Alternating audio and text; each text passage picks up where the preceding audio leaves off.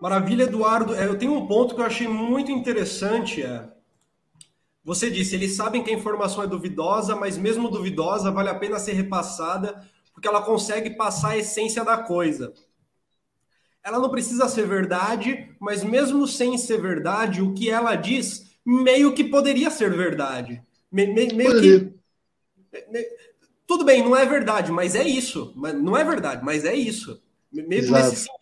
Isso é muito interessante. É, o Vladimir Safatli lançou, eu acredito que em 2008, um livro chamado O Cinismo e a Falência da Crítica.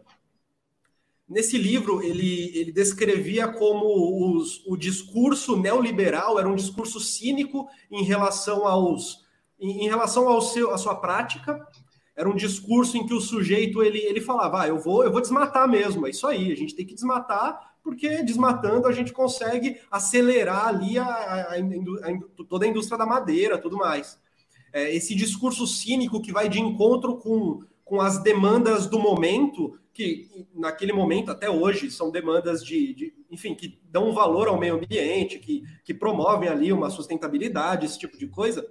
Esse discurso cínico ele era o, o, um discurso que ficava no, no pensando nos governos neoliberais, que ficava ali no topo, que era utilizado e que era uma maneira interessante de você lidar com as demandas da política econômica e, ao mesmo tempo, lidar com as demandas da opinião pública, do senso comum, através de uma tessitura discursiva que dava conta disso.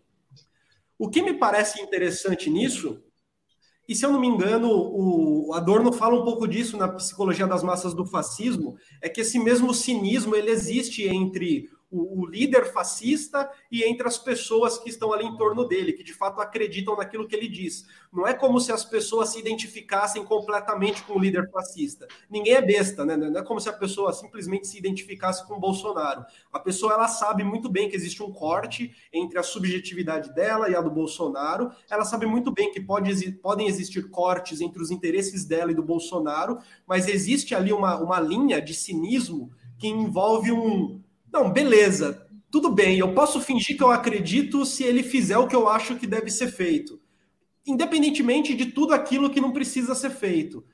Uma linha ali discursiva que vai promover um efeito de verdade, evidentemente não uma verdade, mas um efeito de verdade é, que está em conjunto com, com, esse cinismo que o Safato lhe trouxe a respeito do neoliberalismo mas que se encaixa muito bem no momento atual de, beleza, de um governo neoliberal, mas de uma característica fascista muito forte, né?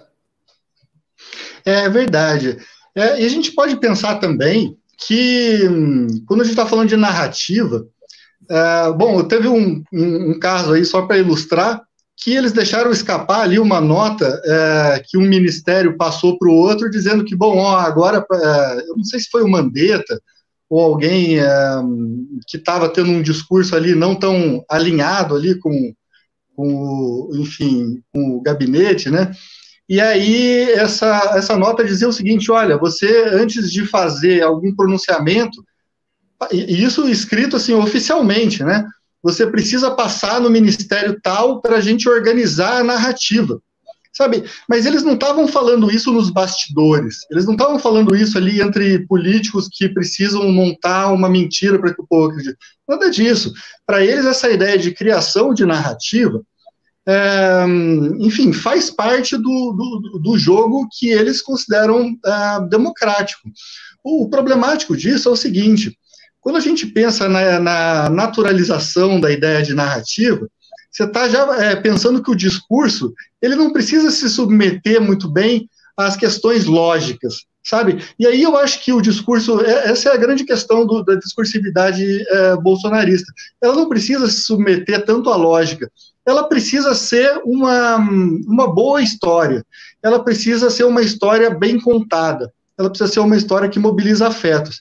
Então, é, é, é mais ou menos por aí que eles fazem, né? E, e eu tenho uma passagem assim, eu não estou dizendo nada que o bolsonarismo é igual o, enfim, o nazismo, nem nada, nem nada disso. Mas o que eu quero dizer é o seguinte: existe um, um, uma passagem do Goebbels, que o Goebbels está falando o seguinte: olha, é, é, é, contando muito emocionado sobre como que o Hitler é, narrava para ele algumas coisas, ou seja, contava histórias para ele, fazia relatos, né? E, enfim, de histórias infantis, né? Então ele, o, né, o próprio Goebbels, um, se sentia assim como um, um, um, filho, né? E ele se coloca nessa posição de um filho escutando a história de um pai. Isso é muito interessante porque, de certa forma, essa mobilização de afetos, esses caminhos por onde passa o afeto, é interessante a gente analisar para entender o cenário político, né? Porque se a gente for só para entender assim, os argumentos do bolsonarismo, quais são os argumentos do bolsonarismo, né? Quais são, enfim, você pensar as linhas narrativas que eles fazem, né?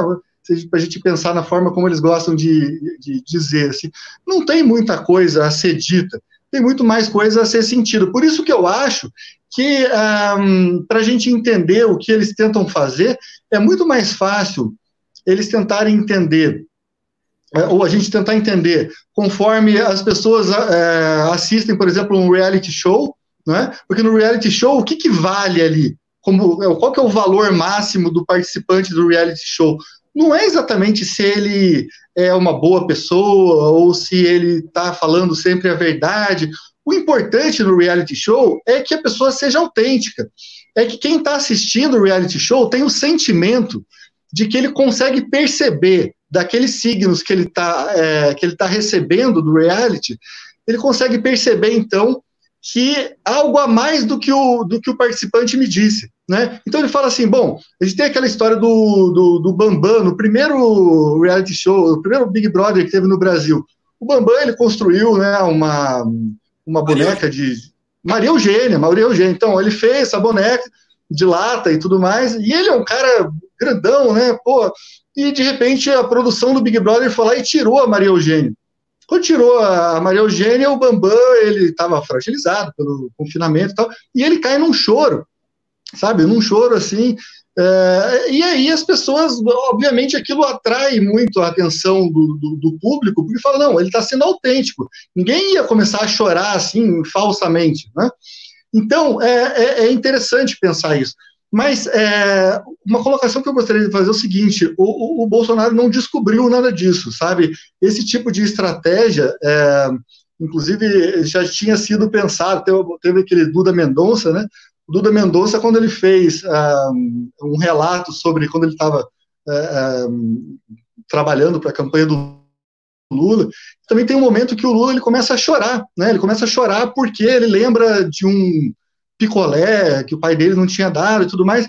E aí ele fala: não, isso era para ter sido tirado do programa eleitoral, mas aí eu falei: não, isso aí vai, vai tocar as pessoas porque elas vão perceber que o Lula não chorou por querer. E o fato da, da pessoa não ter aquela intencionalidade passa um valor de autenticidade, não é nem um valor de verdade, mas de autenticidade, sabe? E, e aí a questão da autenticidade passa a ser central.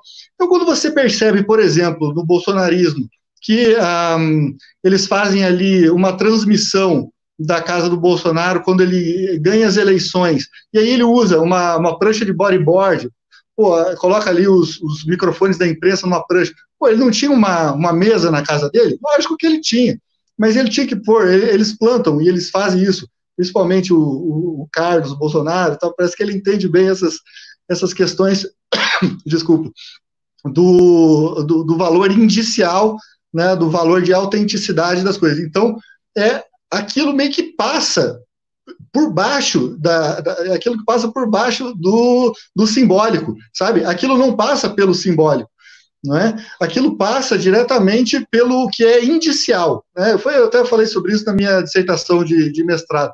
Então, o índice ele é muito potente, porque o índice ele, ele não depende de um juízo é, racional, ele só depende de um juízo estético, um juízo de valoração que, que, que é direto é, entre aquele, né, entre o emissor e o, e o receptor.